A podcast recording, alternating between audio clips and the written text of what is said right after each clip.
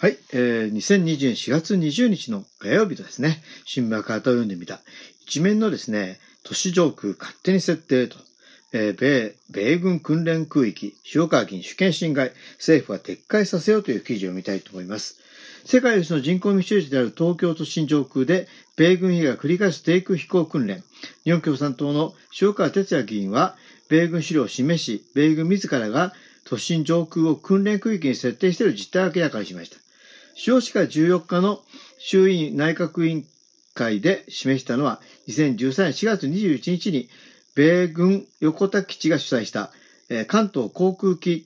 空中衝突防止会議の資料、横田基地所属のヘリコプターである UH UH1 トレーニングエリア訓練区域と題した地図には、赤坂プレスセンター、東京都港区から横田基地、キャンプザマ、厚木基地、横須賀基地など都心から神奈川県東部につながる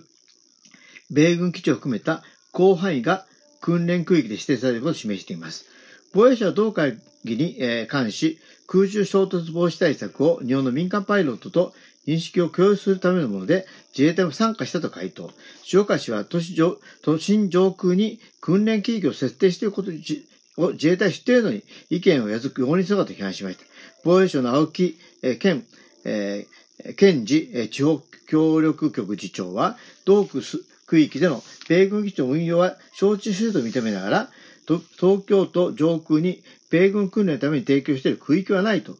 強弁。塩川氏は米軍勝手に設定しているということで主権侵害だと批判。危険な飛行区域はやめさせ、訓練区域も撤回させようと強調しました。見て見ぬふりの日本政府、え麻布米軍ヘリ基地撤去実行委員会の板倉、えーえー、広と、広氏共同代表の話。